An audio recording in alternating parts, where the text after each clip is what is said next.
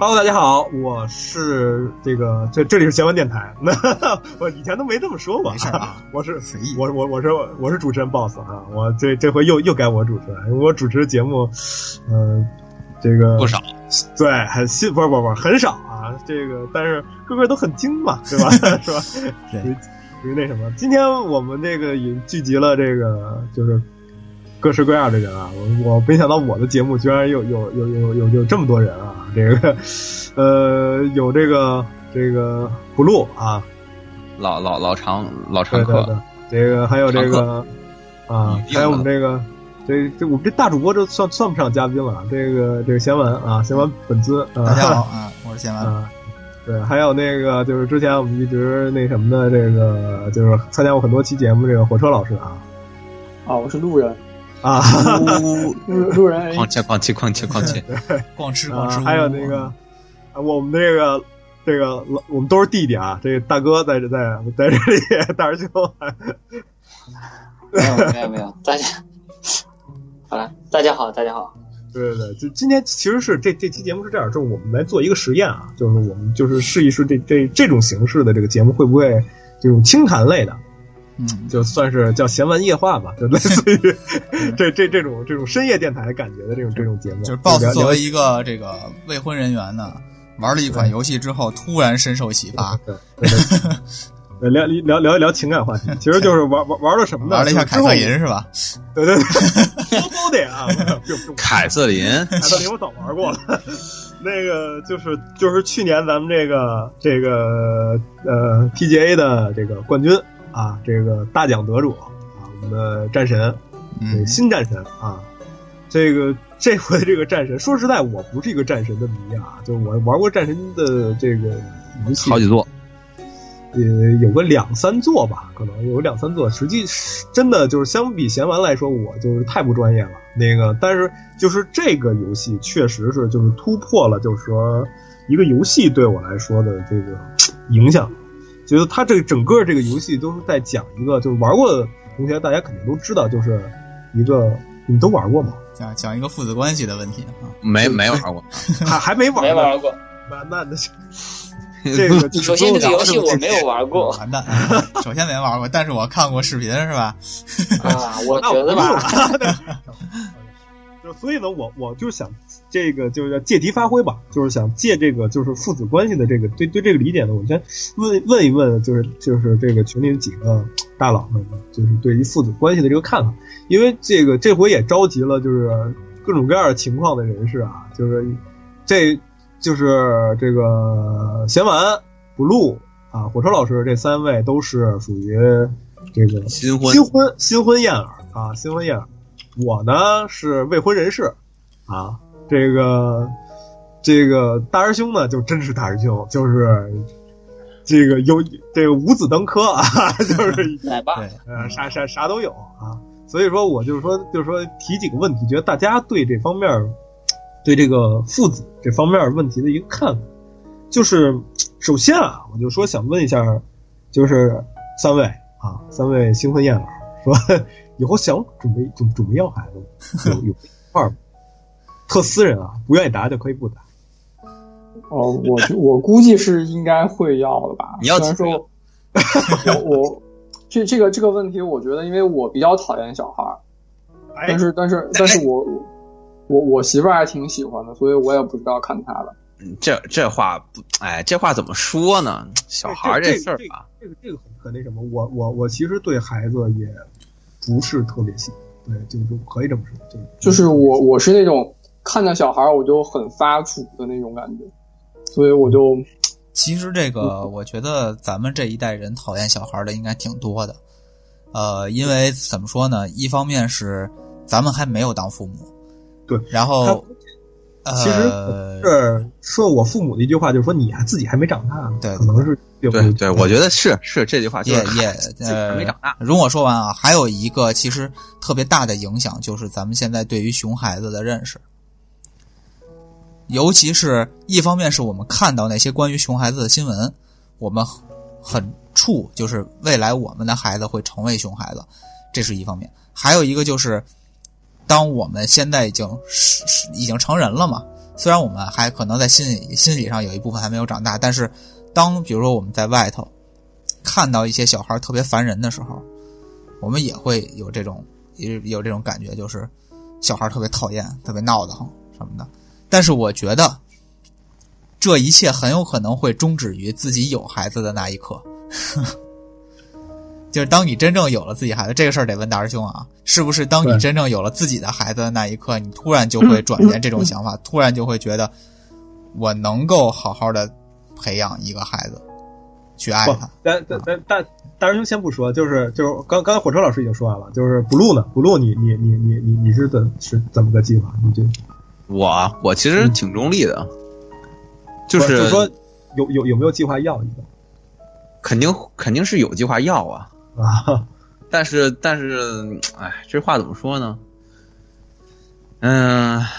说实话，现在心还没还没往那边想但是有做准备，真的是有有在想这个问题。行完呢？我应该会要，但是不是现在。我跟你讲，从我周围来看，基本上平均要孩子的就是有两个有两个阶段，一个就是刚新婚就要的，跟我差不多年龄的有一批，还有一批就是结婚之后大概五年到八年之后再要的。可是太晚了也不好，就这两批其实是这两批其实是怎么说呢？是这样，不同阶层是吗？呃，不也不一定是不同阶层。我接触到的刚结婚就要的，一般都是家里头，呃，比较有有底子，呃，有矿不至于，就是说，要么就是本地人啊，要么就是本地人，就是北京人，然后，呃，这个所有家庭都在这边有支持有依靠。另一种就是，虽然他们来北京了，但是他们根本没打算扎在北京，他们到时候还是要有一种回老家的。情况，还有一种情况，行吧？还有一种就是有了孩子才结婚，这种比较少，其实那那种就少了，那种对，这种还是比较少的。现在我们这边，呃，然后呢，凡是我看到那种结了婚五到八年的，都是他们在这边北京这边要扎下了，然后买了房还房贷，然后各种乱七八糟事儿消停的差不多了，计划要了个孩子。就是因为现在主要问题是什么呀？就是要孩子成本还是挺高的，，所以我更倾向于再过几年，但你也不能太晚吧，是不能太晚，就是基因为但是现在其实方女方吧，就就是年龄是这样的，问题。对这个呃三十五之前吧，一般就是说推荐三十五之前，我其实其实三十五都觉得有点晚，嗯我觉得三三十二之前吧，嗯，三十二我其实我都觉得有点晚。你们说的是男方还是女女？方女方，女方啊，当然是女方了。对其实就是就像我以以前在咱们也是咱们以前私下聚会里我也跟大家说过，然后这次呢我也跟这个就是在座不是就是在咱们的听友啊，就是就提醒一句，就是呃按照无论是中医学还是西医学的角度来说，就是女方的这个怀孕的这个年龄啊，适孕年龄，是最好在三十岁之前。嗯最好在三十岁之前，之后会对就是女方的身体会就是不成，就是当然越大产生的原影响就越大。嗯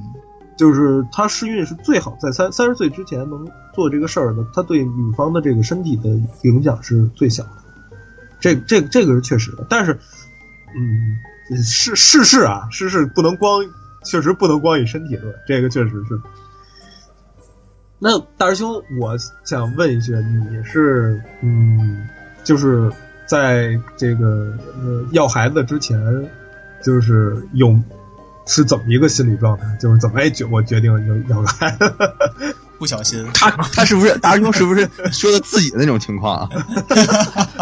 先先有孩子才那啥？没有没有没有，这个没有。开玩笑，哎，我还是比较保守的，我跟我老婆还是比较传统的吧。啊，那你就不是大师兄，你是大司机，你 是。大师兄，你你你觉得你你当时就是要要孩子之前是就是你夫妻啊，或者是两方是怎么个想法？就说哎，我决定要个要个孩子，有没有计划，还是说计划外？有没有准备，呃或者这计划有多长？是这样子因为吧，呃，可能大家，哎，我我可能是比大家稍微大个一两岁吧，但是虽然不是大的那么多啊，但是感觉还是还是有一定的差别的。就是孩子可你们不是大一都在说两岁，你们你们都在说，就是好像对孩子，呃，可能九零后的年轻人都普遍会对熊孩子啊什么的，会呃挺讨厌的。但是实际上，我接触过的一些我的朋友们，他们呃都对孩子其实挺有好感的，是这样的。虽然也有一些孩子是挺讨厌的吧，但是整体大家是对呃小孩啊这些个呃幼儿啊什么的都是挺有好感的。嗯，我想我我想可能是有这么个原因啊。前面那个小杨提过提过为什么，然后我我想说一下，很有可能是因为哎你们四个是不是都是没有兄弟姐妹？嗯没有亲的，没有亲的，我对都是独生子女，都是独生子女。当然都是是表独生子女表哥、堂兄什么的，这些都有，这对这这这些都有。但是我想有可能啊，这个原因还是占的占的比较重的，因为从小呃，其实我小的时候啊，还有我的那些朋友，就是同龄人的话，八零后的话，都会对自己的兄弟姐妹，呃，其实也关系没有那么特别的亲啊，也是打打闹啊，天天的什么的，但实际上就是长大了之后的话，就就就对孩子啊什么的没有那么大的反感。嗯北京这边的话，八零后好像有兄弟姐妹的也不多吧？感觉对。那我个人的情况是这样的，这跟地区有点关系，可能有的地方就是因为之前都是都是计划生育，好像就是有地儿管理不不是特严的话，就交罚款呗。就 有兄弟姐妹的比较多的情况，那可能因为因为我们的是新疆嘛，所以说对这个生二胎这个其实管的没有那么那么严嘛，是这样的。然后我我个人的情况就是我有个妹妹，啊、大我六岁，然后从小的话也是天天的等等会儿有个妹妹大你六岁，小小小我六岁，我说了个大吗？吓我一跳，出岔岔了，出岔子了。还以为在说英语呢，sister 也有可能是姐姐的意思她。是他是我哥，其实我是他是吧？有 点有点乱。嗯，呃，有点乱，有点乱。哎有点乱，有点乱，没没没没没事没事，就就是反反正有一方比一方大六岁啊，你就说没关系。我我有个妹妹，然后我比她大六岁，然后从小的话，我们一群大孩子啊，她就跟着在后面屁颠屁颠的待着，其实也挺烦的。但是慢慢的等到长大了之后，才慢慢的觉得真的有一个，呃，也不是说是怎么说呢，就是你慢慢的会在呃生活当中不断的去照顾一个比你一个比你小的一个人的话，就是需要需要你照顾，然后大概就能够建立起这种羁绊，羁绊，哎，我我我觉得这点会有还会有层会有会有一定的就是责任感在里面。但是这么说好像好像挺挺不要脸的，其实没有没有我觉得可能现在咱们九零后不喜欢要孩子，跟独生子女很有关系，也也有可能。我觉得有一定的关系吧。系。嗯是因为是因为怎么说呢？呃，从小的时候你需要去把你身边你获得的家家里头给你买的资源，比如说一些好吃的或者什么的话，基本上都不是自己独享的，都是得要分出来。啊，我都是我的那我都是我的。小小孩子也会也会觉得，哎呀，好烦呀、什么的。但实际上，呃，除去这部分，比如说，啊、我的钱零花钱被花了，或者其他的时候也有一些好的好的地方，比如说，等到被家长骂呀，或者说被老师呃责罚呀什么的时候，你会找一个人倾诉，这样的话感觉就是好处还是比坏处要大得多，是这样的。所以现在其实国家鼓励生二胎还是有道理。对我我觉得这点还还还这点对心理还还挺重要的。对，不是我我我我其实就是就包括是在就加上堂兄堂姐，就是这这些我都是最小的，我底下在就是包括这个家族里边，我都是就这一辈儿里边我都是最小的。嗯，我我我记得你也是吧？对吧？前前完你也是，blue 是吗？是我我都是，因为你想，我外甥女儿比我还大呢，对吧？天哪！这这这有点恐怖，这个啊，这确实是大所以家族就就就是就是从我妈和我爸那边，他们俩就是排行老小嘛。确实，呃，我大姐，我我我大姐那会儿拉带拉带着我的时候，就跟妈妈带孩子年龄差不多。虽说虽说我大姐、二姐他们没当时没有孩子吧，但是带出去，啊然后按年龄算，按就是说看起来算，就说那是我妈，没什么没什么问题。就他们那会儿确实父辈，他们那会儿的那个年龄差距太大，导致这么一个问题。火车呢？火火火火火火火车这边，他你在家家族里边是属于我我不是最小的，我大概是我大概是，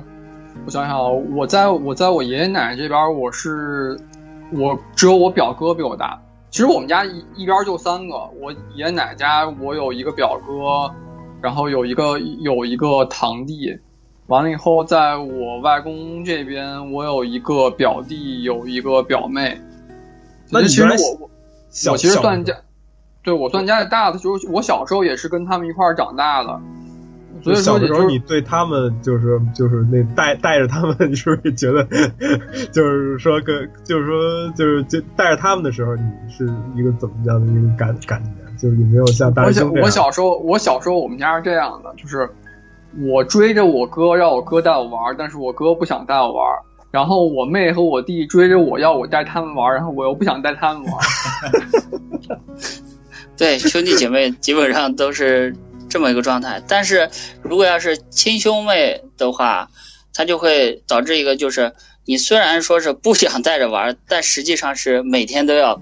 黏在你身边的，你没法你都住在一起，都住在一个房间，是这样的。因为我我们家虽然说不住在一个房间吧，但是但是因为就是家里都住得很近，都在一块儿住着的，就是都在我爷爷奶奶家住着，或者都在外公外婆家住，反正都离得都很近。然后所以基本上兄弟姐妹成天也基本上都在一块儿。啊，所以所以就是我基本上我也就从从早到晚黏着我哥那种的。这还挺好的。可能，但是但是大师兄这边是亲兄妹的话，可能就有一种就是说你是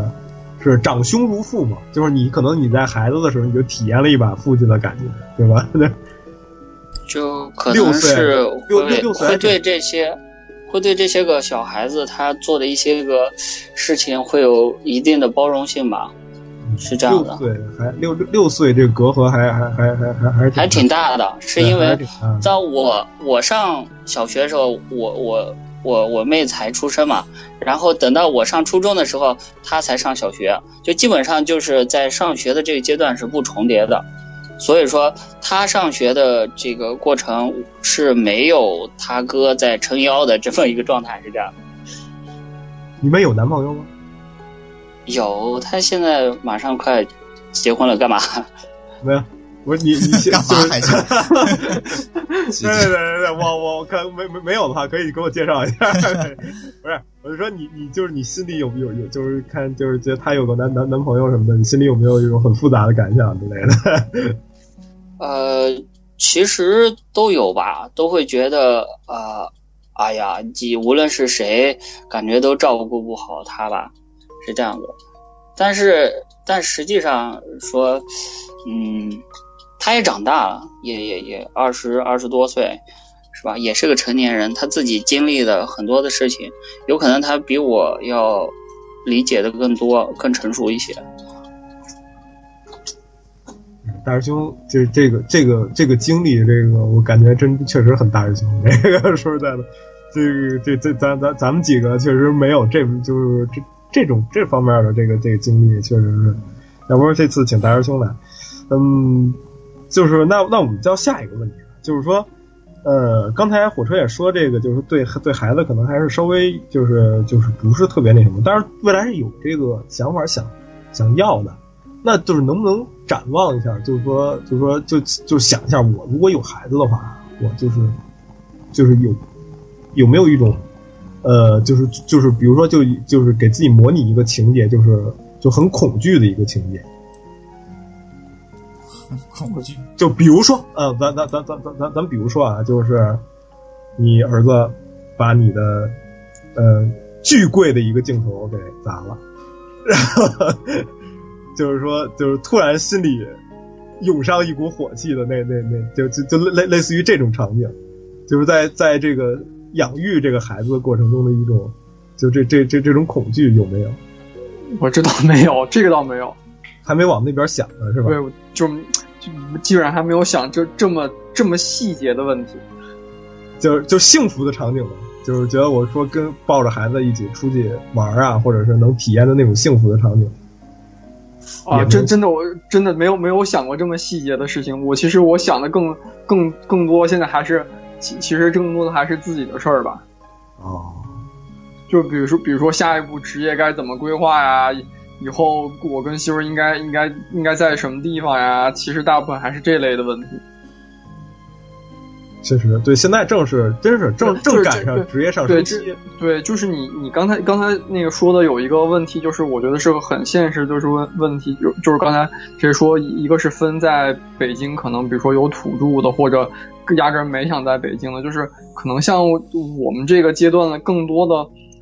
没时间考虑小孩的问题，就是因为自己还有很多问题没有解决、没有搞清楚。对，但是赶上职业上升期，但是现在又正真是正赶上，就又又又又是适孕的年龄，确实是一个那什么。你们两个呢？不录呢？没有再思细思考过，说我呃有有一个孩子之后，我能体会到的幸福，或者是我能就是。呃，就是恐惧的一一一一个一些点，因为你们现在其实离得很近了，我觉得 就是是是很近啊，但这个这个问题这个问题现在回回答不上来，因为我们考虑到生存的问题，现在确实生存的问题会会就是就是家庭的主要矛盾在于生存问题，而不是说繁衍的问题，你知道吗？那这个其实也是一个恐惧，就是说你我我突然我就需要付出很大一笔钱。就我生出这这孩子出生之后，我要把我生活的投资要投入出很大一笔钱来给这个孩子，有没有这种想法？就是说突然觉得压力倍增？那肯定是有啊，有压力肯定是压力肯定是有的，但是有压力你也得有有有动力啊。就是说这个关键是这个平衡点怎么拿捏？就是说什么时候决定了这件事情，我们可以那肯定得跟家家得跟另一半商量嘛。就是什么时候决定说我们某个时间节点要做什么事情哦？一旦决定了，那么在这个时间要要完成这件事情，要达到什么样的条件或者是目标？如果都完成了，那肯定自然而然就就也要肯定要做长远的计划和打算了。但是目前看吧，很快，但是也不能说那么快。写完了就是。你觉得呢？这个事儿，如果你要说你刚才说这个恐怖的事儿，那多了，因为你毕竟你养一个小孩儿嘛。我姐就是我另一个姐姐，也是前几年新要的孩子，我也算看着这孩子长起来的。那好多事情，今儿今儿没事儿尿个炕，明儿没事儿这个就是不知道为什么就哭闹，然后不听话什么这种事儿多了，其实。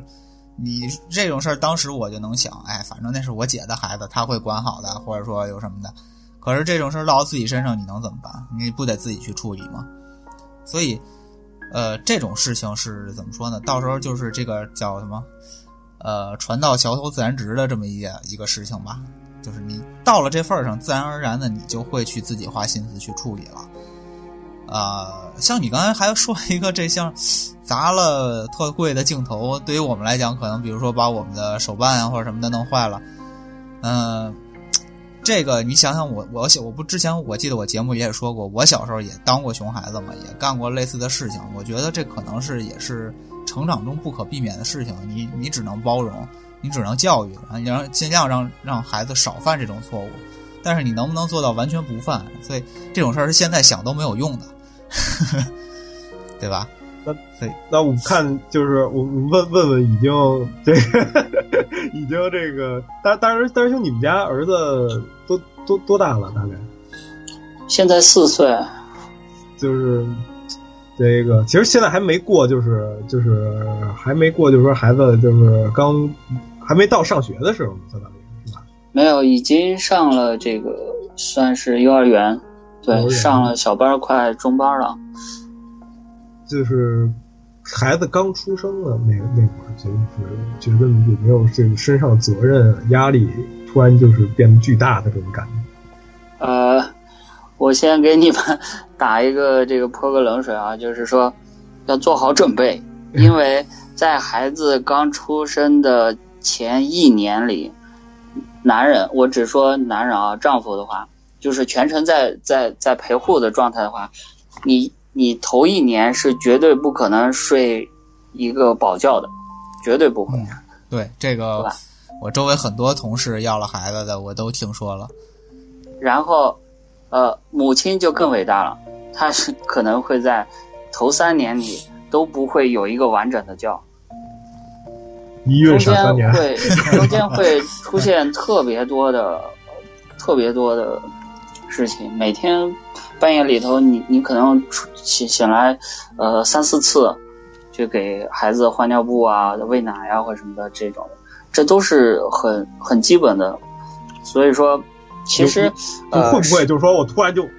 烦了，突然就 会啊，随时都随时都会，但是你不可能会对这个孩子做什么。对，这是这是一个嗯磨磨练你耐心啊，还有你意志的一个很好的绝佳的一个，而且而且我一觉得个过程。这个事情就一下就能看出来，作为一个父亲，你有能不能称职？因为毕竟就是说生孩子这个痛苦大部分集中于母亲，所以母爱是很自然而然的激发的，可是父爱就不一定了。父爱真的是不一定，因为呃还得看这个整个养育孩子的过程，父亲占的比重吧。就是一个家长他去养一个孩子，他不仅仅是说提供这个金钱呀、物质上面的，还有更多的是陪伴，还有呵护这些的。每每一个精力，就把你的所有的精力都集中在呃精心的照顾这个小孩身上，因为每个孩子他，呃，人类不是那个什么，就是因为头骨什么进化的太大了，所以说他生下来其实都是一个不完整，就是没有，不是一个什么的状态生生下来的，就是说你必须要一直去看护着他，特别的弱小。你抱一个新生儿在你的手上的时候，大差不多也就是，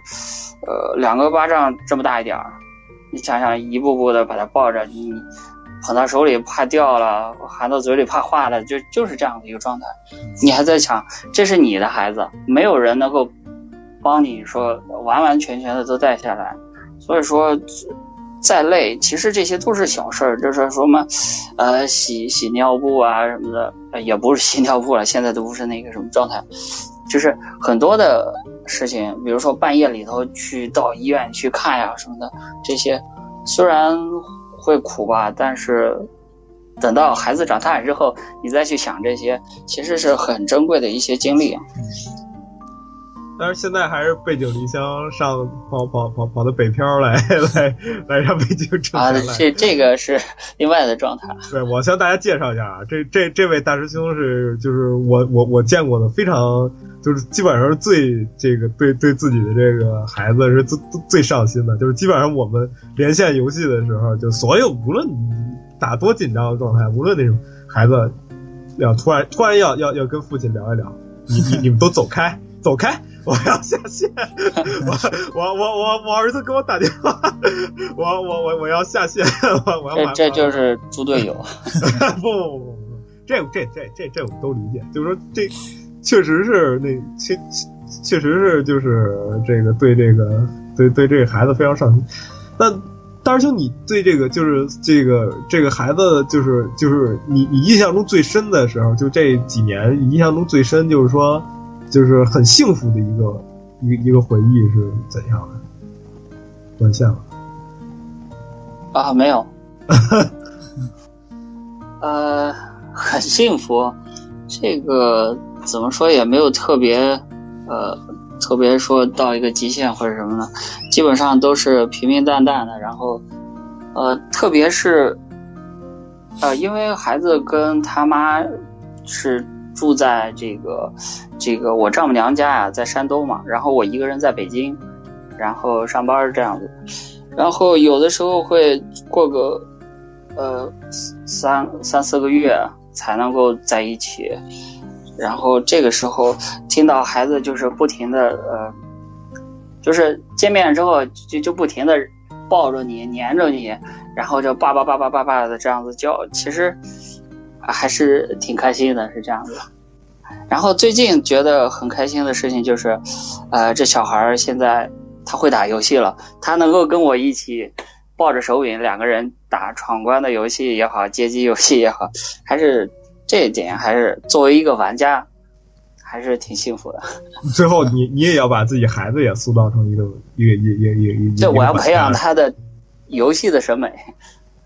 那必须这其实也是 对我我我我也想问问你们几个，就是说你你们这你们就是呃，可能现在就我就是说就可能以前没想过，但是我现在就是就就问问，就是说你们就突然要想一下，我要把我的孩子，无论是男孩还是女孩，我要把我的孩子塑造成一个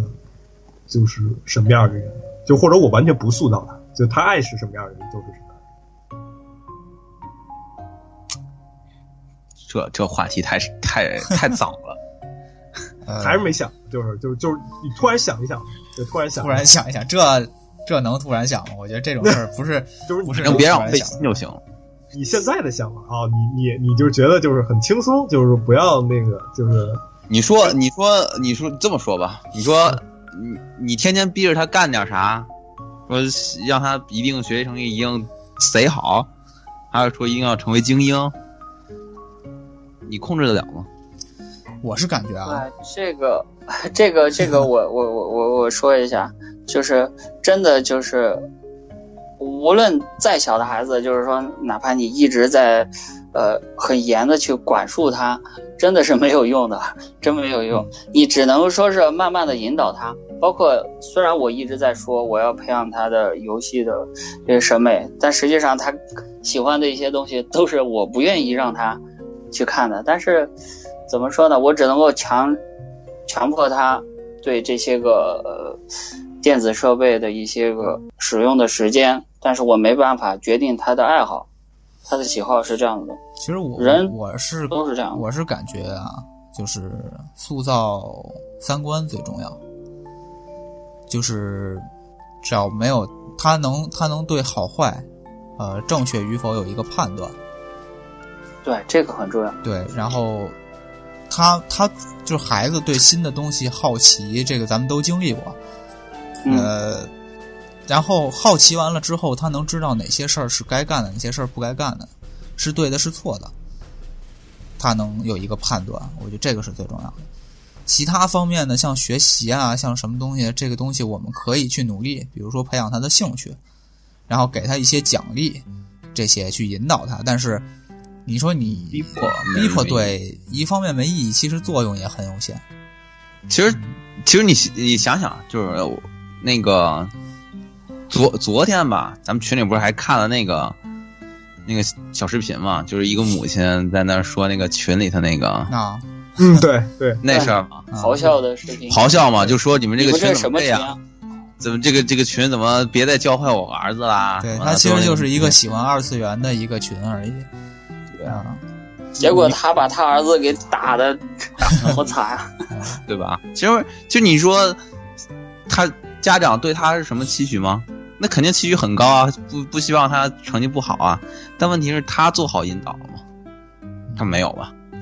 他是有期许，但是他方法不对嘛。就是有些时候事情是这样，就是说，当你知道的越多的时候，你会发现你自己越无知。嗯，你有时候就会知道，就是说，呃，你知道培养一个孩子要付出很多很多的努力，要在各种方面你要都要处处小心。但实际上，当你知道这些之后呢，轮到你自己培养孩子的时候，你有时候反而会无从下手。对，那你们想，你之后你们就是就是就就就刚刚贤文说的，他是会他要教孩子的不是不是知识，就是可能是不是要塑塑造他成为一个什么样的职业，而是我要塑造他成为一个就是他的道德底线，就在就不是不是底线是道他的道德，他的就培养他的这种人人人人就是性三观其实善恶不只是观道德，其实啊，就是善恶观，他的这个这个这个正这正确的这个观念，其实是是是是是，就但是你的这个正确也是基于基于自己，还是就是是基于社会，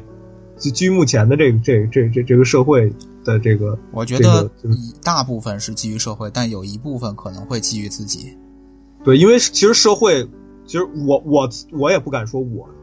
现在的所谓的我的所有的观点。都是全中国人民都能认同的，对吧？就是说，是就是说那那那个就是这这个对于道德的这这这看法，也不是全中国人民都能认同的。就是我是要你是要塑造你咱咱们从古到到到今的这个道德观念一直在变化，嗯一一一直在不每个每个时代都在不断的变化。那之前像像那个呃同性啊，或者是像那种呃这个各各各种各样特殊的那什么自由恋爱都不被认可。对，这个还有对自由恋爱这个什么的，这这这这些都不被认可，对吧？就是这个更更新了很多代，但是就是说，就是说你培养的时候，你觉得我是要根据呃我的看法来塑造孩子，就是还是根据说当今社会当时的社会，我们不能判断十年之后的社会，可能就是必须每个人化就跟日本一样化妆都是礼仪，对吧？啊这个 我是觉得就是说人类是社会性的，所以你逃不开根据社会规则来培养他。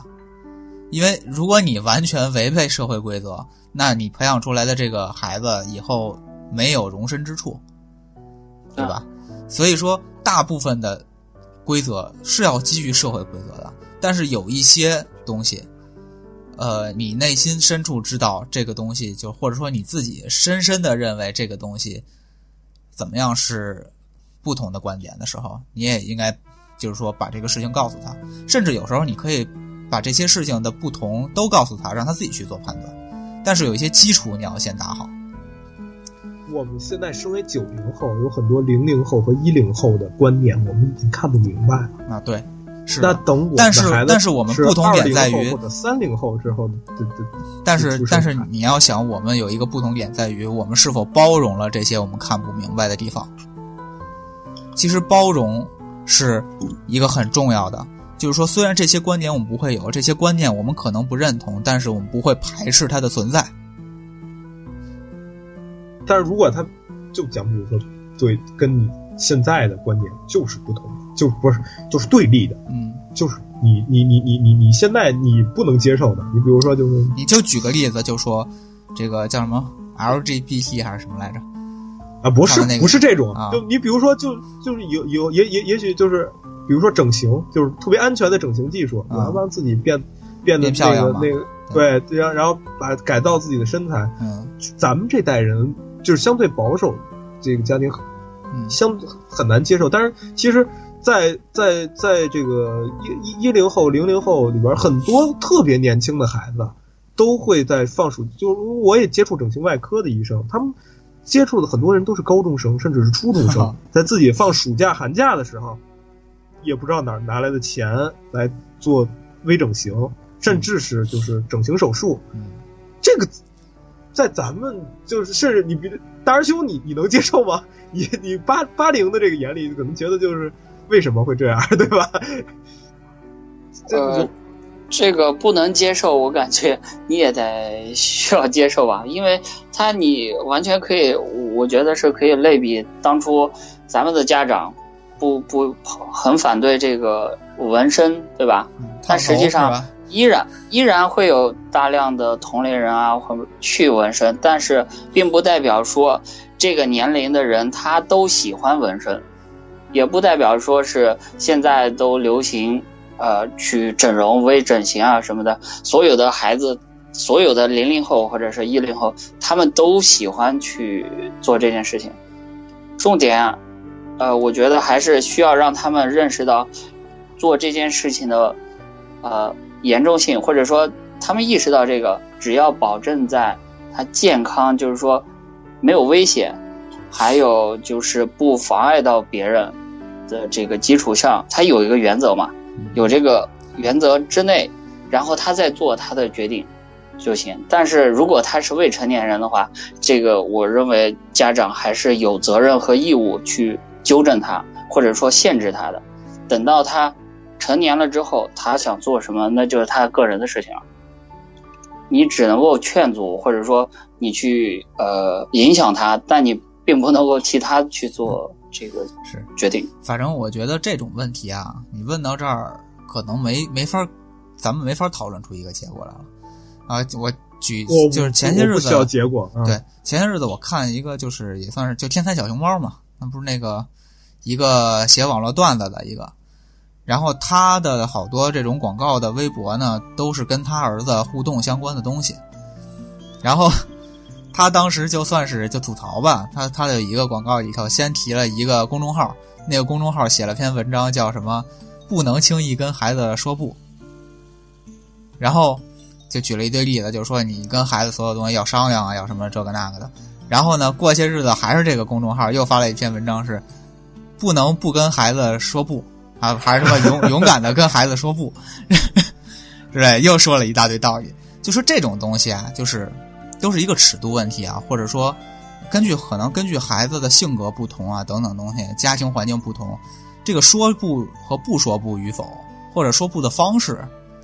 带来的效果也都不一样，所以这种事儿吧，我们很难去说去讨论，或者说你现在问我们，我们打算怎么怎么做，这种事儿可能等我们真有了孩子到这地步又完全不一样了。所以吧，那我这个这个东西就是可能我觉得这个问题现在我们讨论的意义呢就不那么重大。那我们就那那我们就换换一个，我们就是也也没没没剩下那什么，我们来讨论讨论大家都有的，就是说。那你就是你觉得就是就是你在成长中受到的你父母的教育，就是让就是你你现在你成年之后你觉得是感觉到就是是对对对，你觉你是否就是能评价一下，觉得是是否自己很满意这个？呃，反正那我先说也行，就我先说吧，就是首先我的这个成长环境。呃，很就属于那种很宽松，在一些大的地方上，大是大非上，我确实这个也是犯过错误，然后被纠正过，这都有过。呃，这些点呢都很感谢我的父母。另一方面呢，就是呃，我家庭很民主，就是说有很多的决定，从我很小的时候，就是只要我有道理，我跟他们讲，我把他们说服了，他们就听我的，我不能说服他们。就听他们的，是这样一个过程。然后现在长大之后回看自己，就是说比比很多孩子的好处就在于我的童年比他们过得确实要快乐一些。有，就是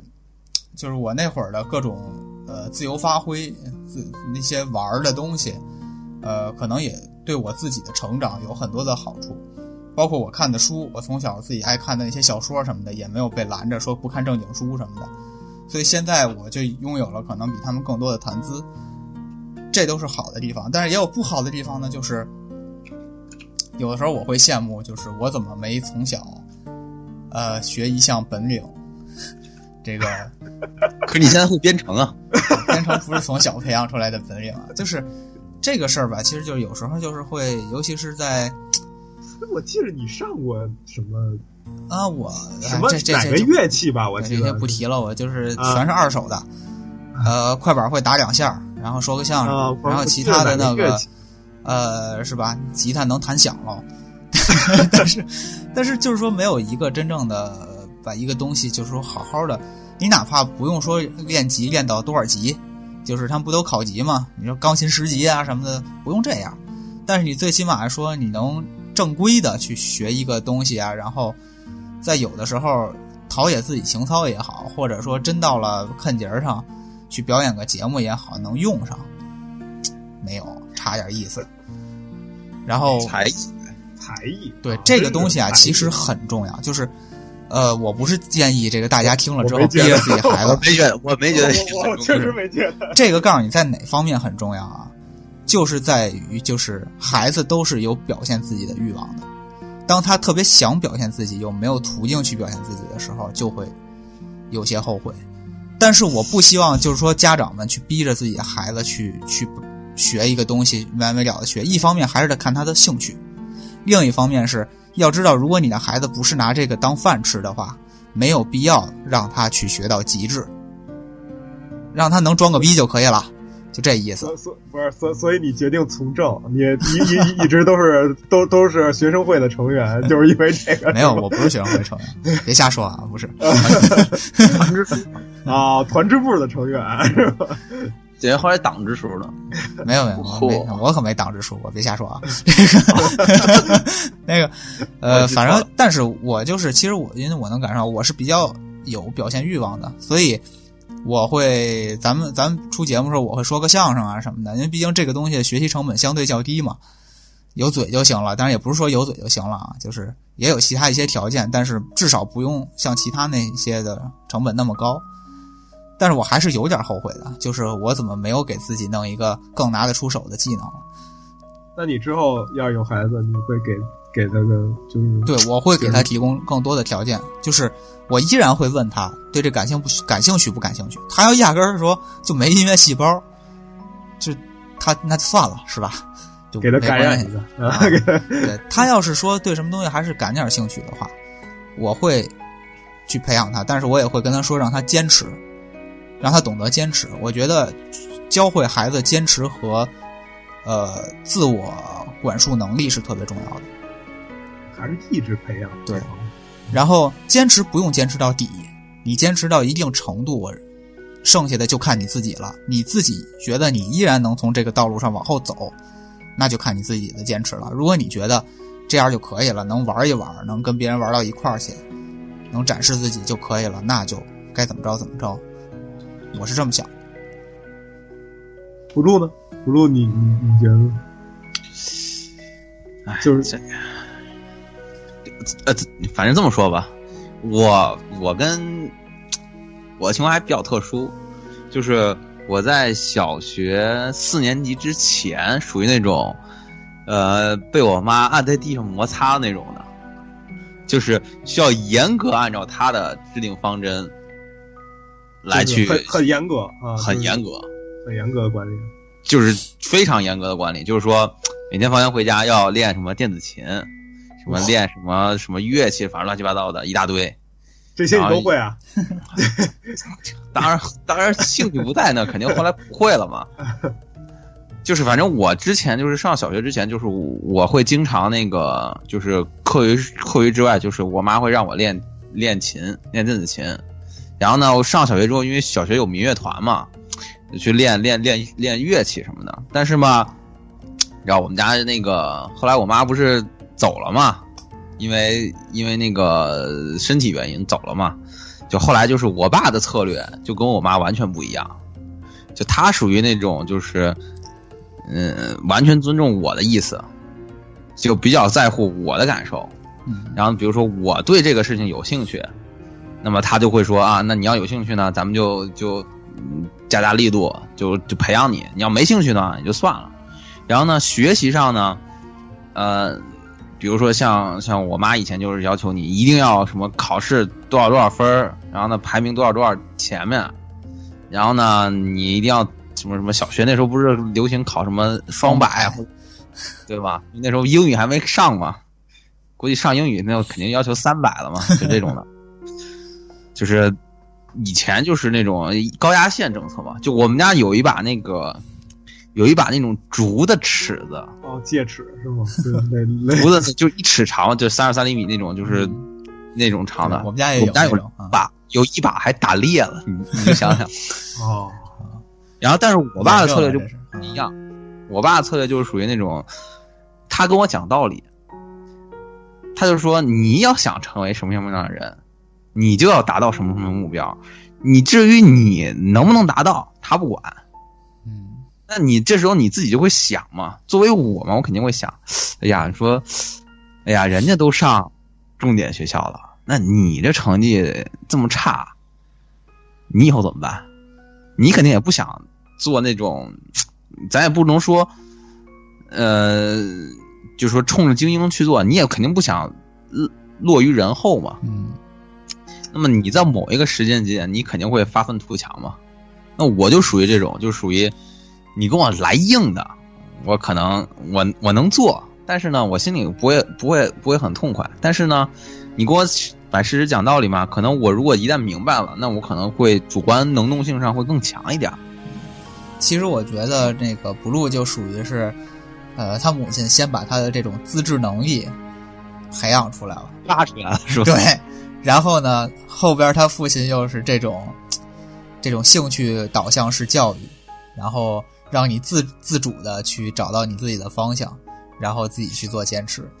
一个不过你要你要这么说，确实有一定道理。比如说我我那时候小时候养成的那些习惯吧，到现在还也也都还保持着。就是你那时候也是我我母亲在那儿，就是天天逼着我，让我要求我这么做，她觉得这个是对的。对，但是说，呃，你要说从如果打从一开始就没有立立下这个规矩，我们家的情况就是就就包括生活上的习惯，我爸永远都是先立规矩。就一旦我犯了一个错，那就是那就是要就是要一次性的解决这个问题，永久性的解决，就是要有足够的威慑力，让我知道有这件事情是是高压线，绝对不可触碰的。嗯那我就记住了。嗯，但是有些家长不是啊，我知道的有些家长不是，那可能说这个孩子可能曾经犯过这个，比如说某些熊孩子就是他以前犯过这个错，哎，家长觉得，哎呀，小孩子嘛还小嘛，你不要跟他一般计较嘛。其实这个时候 往往对，其实小孩子心里什么都往懂。往往往往这种反复这种不觉得孩子小什么都不懂，反而对孩子来说是一个隐患。对他会觉得无所谓，永远都是无所谓，无所谓，对，犯了错无所谓。哎，对，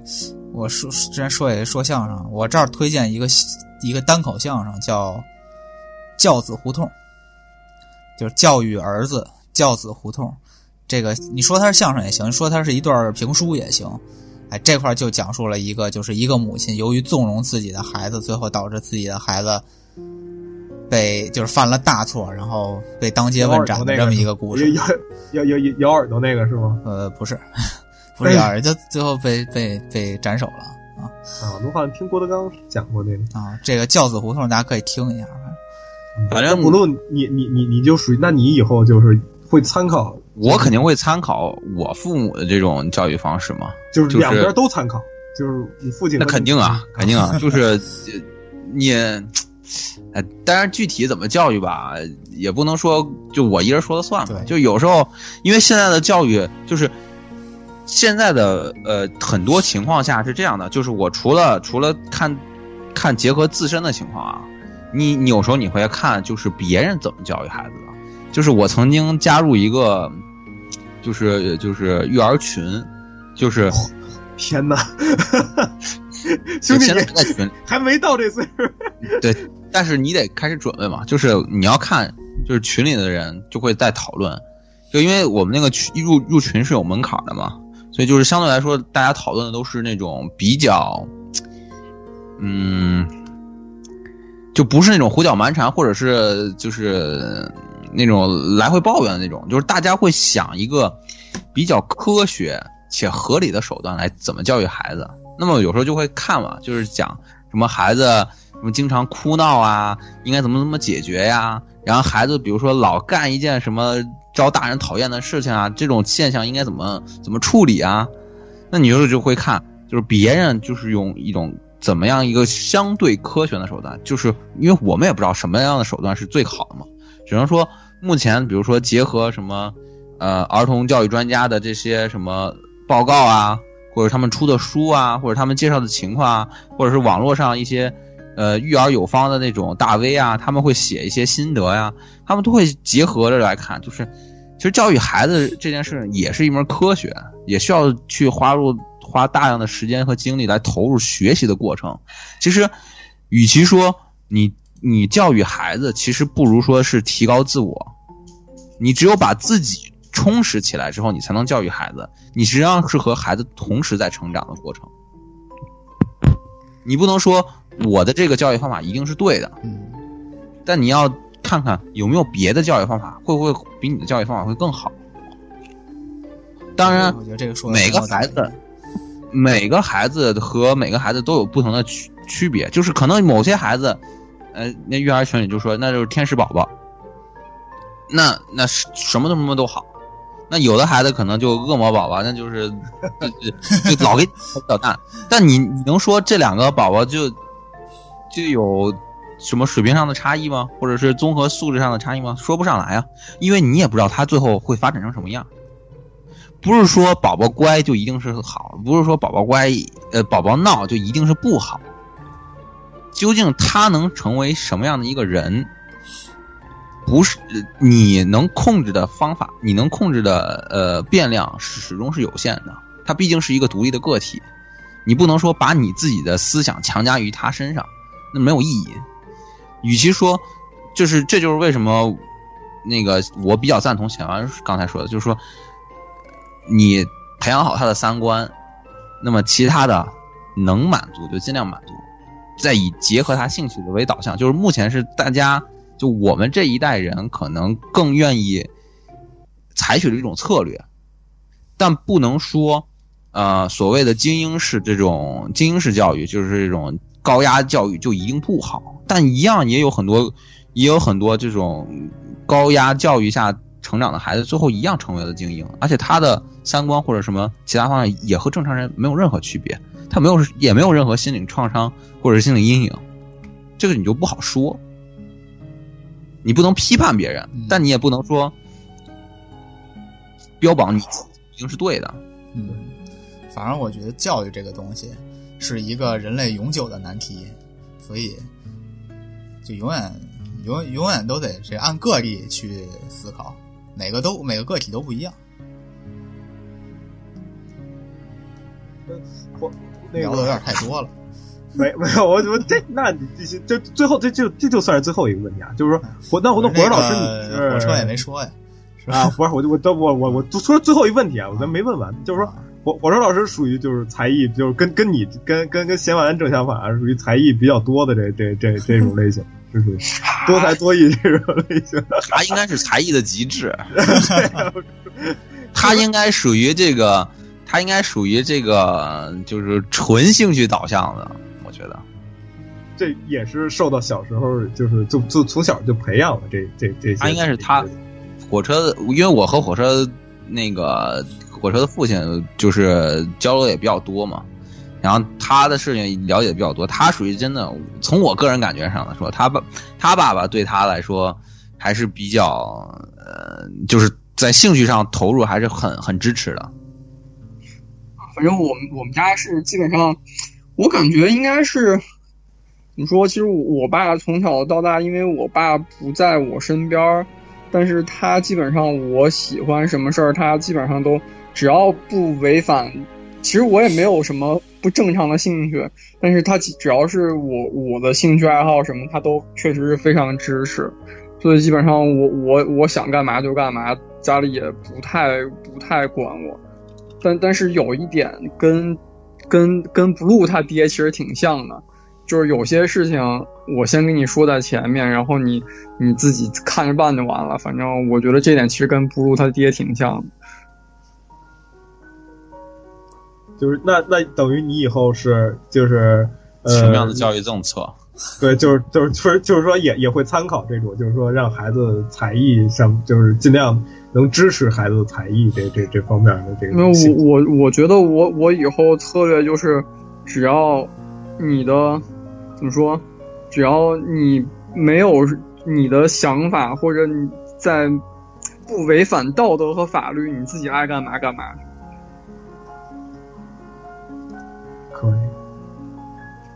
大师兄呢？最后，大师兄，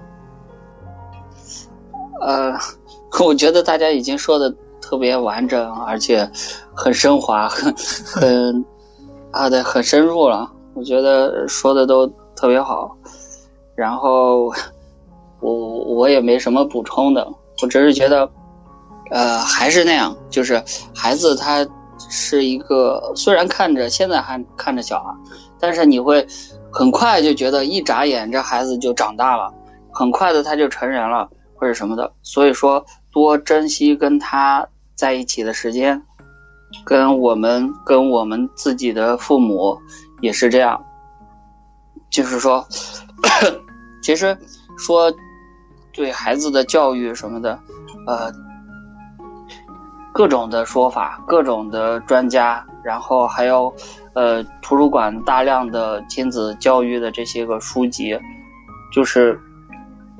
每一种都有道理，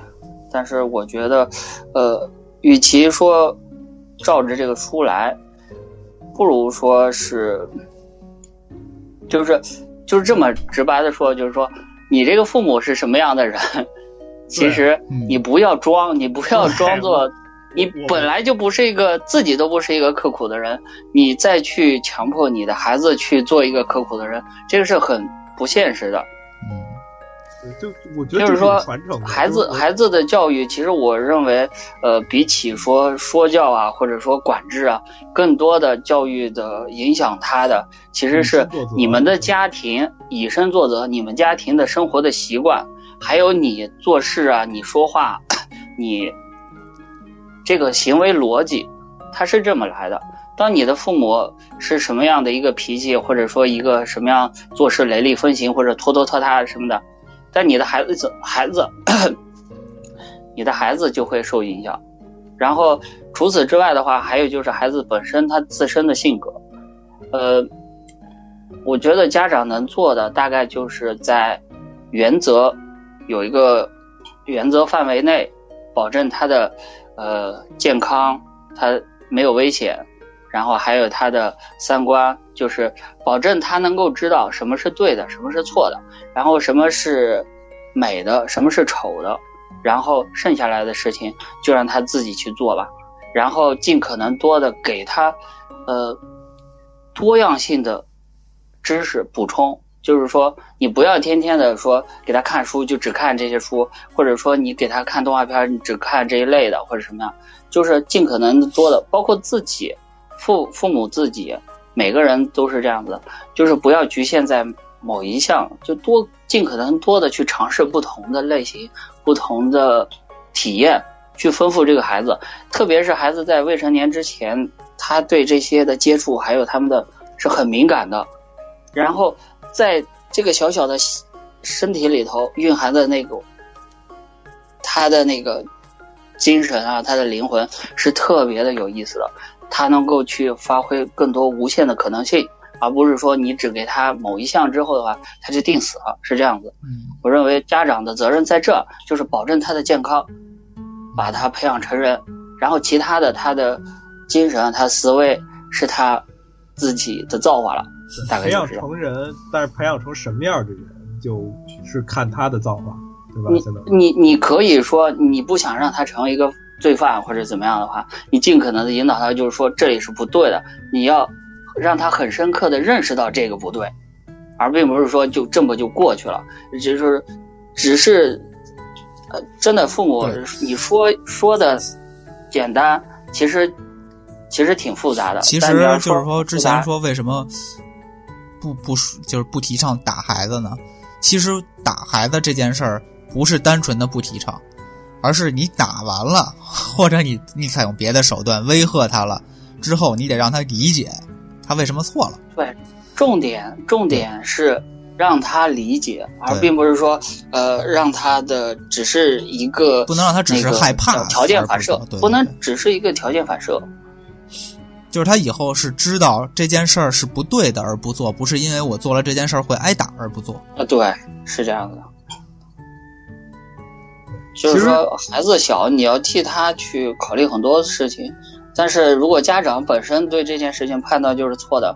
那这个是嗯那也没辙。其实今天就是我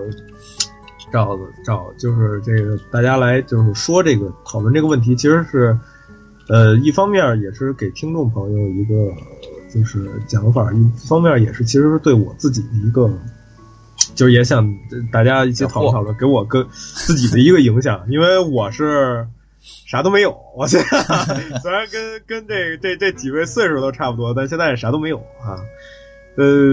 有一段时间，有一段时间，我是就是真真心就是觉得自己一个人过挺好的，就是之后就一个人过也挺好的。就是、呃可能就想就是，其实现在这种选择的人挺多，因为我的前辈啊，单身干贵族嘛，啊，对对对，就是因为其实从从事我们这个行业的人有很多都选择单身，无论是男女啊，就是而且越高就是级别越高的单身几率越大，啊就是像我我遇上单身还真都是就是副主编、主编以上的这这这这种，就是主任啊，这嗯这些都很多都是选择单身，呃，他们都是很优秀的人。他们都也也都是很那什么的人，所以就是给我的就是一种感觉，我就觉得哎，是吧？就是把更多的精力投入在自己的事业上面，还还挺好的，可能可能还挺好的，还就是可能给自己发展的还还还能多一些这个就是助力，可能因为精力更集中吧，可能是，嗯但是就是后来就是呃，因为我父母倒是对这方面啊，反正也也不催着你，也不逼着你，是吧？我我我我我曾经开诚布公的聊过，我母亲的意思就是说，真的就听你的。我父亲非常希望，我父亲啊非常希望我就是该干嘛干嘛，就是该该结婚结婚，该生子生子，因为他他对其他的他他不那什么，他就想还是这个呃有孙子抱吧，就还是这这这种想法但是就是说，啊什么时候干什么事儿，对对对，但是就是说，就是说，就是，但是大就是就是大面上，就是说你不要，就是说强迫自己，就是说，就是说，比如说到时间了，啊找一个不喜欢的，或者是就非得就因为这个事儿强行怎么样，然后就是说那什么，这个就是他们两个都不都不希望这样。嗯呃，因为我毕业之后也谈过，而且不止一段儿，谈过 几段儿啊，都都都很不成功吧。好吧，啊对，基本上很不成功啊，所以我就是有一段时间就是觉得累了，就确实累了，尤其上一段嗯还是没找着合适的。对，就是累了，就突然就不想再找了，然后就觉得累了，尤其那段也是就是就是刚这在在记者这里边干的还挺好的，然后又看见很多前辈都都全身心的投入到这里边，觉得哎没什么，就这辈子就这样吧。哎，你看人家有有的是，对吧？就这样，因为我接触的也比较多，然后说说说说就这样也挺好。但是后，但是最近吧，加上病，然后也加上这什么，就觉得，呃，就一下自己不是像二十四五一样对二十四五岁那种，就是想怎么熬夜怎么熬夜，想啊十十八二十五那种就想怎么熬夜，怎么全身投入在某件事儿上都可以都没问题，不是那样之后，就越来越感觉自己这个有点寂寞。对，就是 对，就越是病的时候，越越越有这种想法。就是，然后也看了很多这种作品，也也就是，尤其是最近又玩了战神啊，又这这还真对我感触很大。就就这，我又开始就是就是就就就就很迷茫这件事，就审说到视这这个价值观了，是吧？就是说，就就就就说就说是否就说有把后代传，就把自己这个身上的一些特质传下去，或者是就是说这件事儿是不是确实能对我自己的这个能能让我的人生变得完满，或者是能让我的人生变得就是就更有意义。嗯，就是对这方面其实有一定的迷茫。但是今天其实听了，就是听了大家的这个这个说法之后呢，我也不能说是就是说就是完全的，就是说，尤其是大师兄啊，尤其是听大师兄的这个大 大师兄一向是这个就是给给给我很多的这个这个这个指导啊，以这人人生的导师给我很多的指导啊，就是说这个这个听听了这个以后，不能说完全扭转我这观点吧，但是我这个还是就是现在还是确实是更迷茫了。嗯，呃，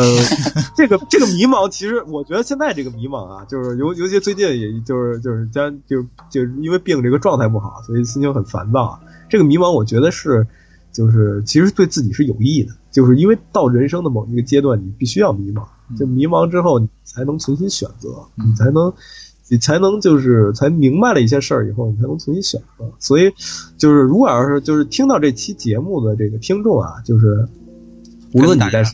对你在同一段儿的，哎不，无论你在什么年年龄段都没关系啊。就是说你你你在这个听到我们这个节目的时候，嗯，可能你就是就无论你有没有孩子，或者有没有想过这个，或者出于什么观点，但是嗯，希望我们今天的这个讨论呢，能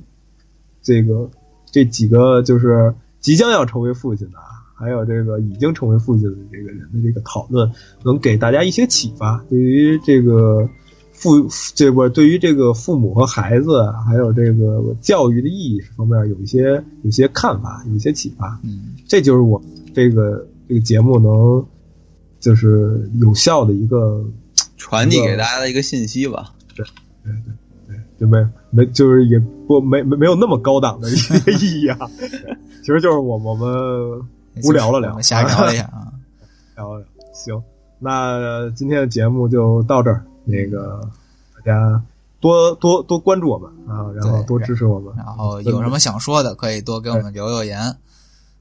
好好，谢谢大家，嗯，好感谢大家的收听，那么咱们下期再见。我是主持人啊啊，我是我是，拜拜，你来，哎，拜拜。拜拜。拜拜。拜拜拜拜。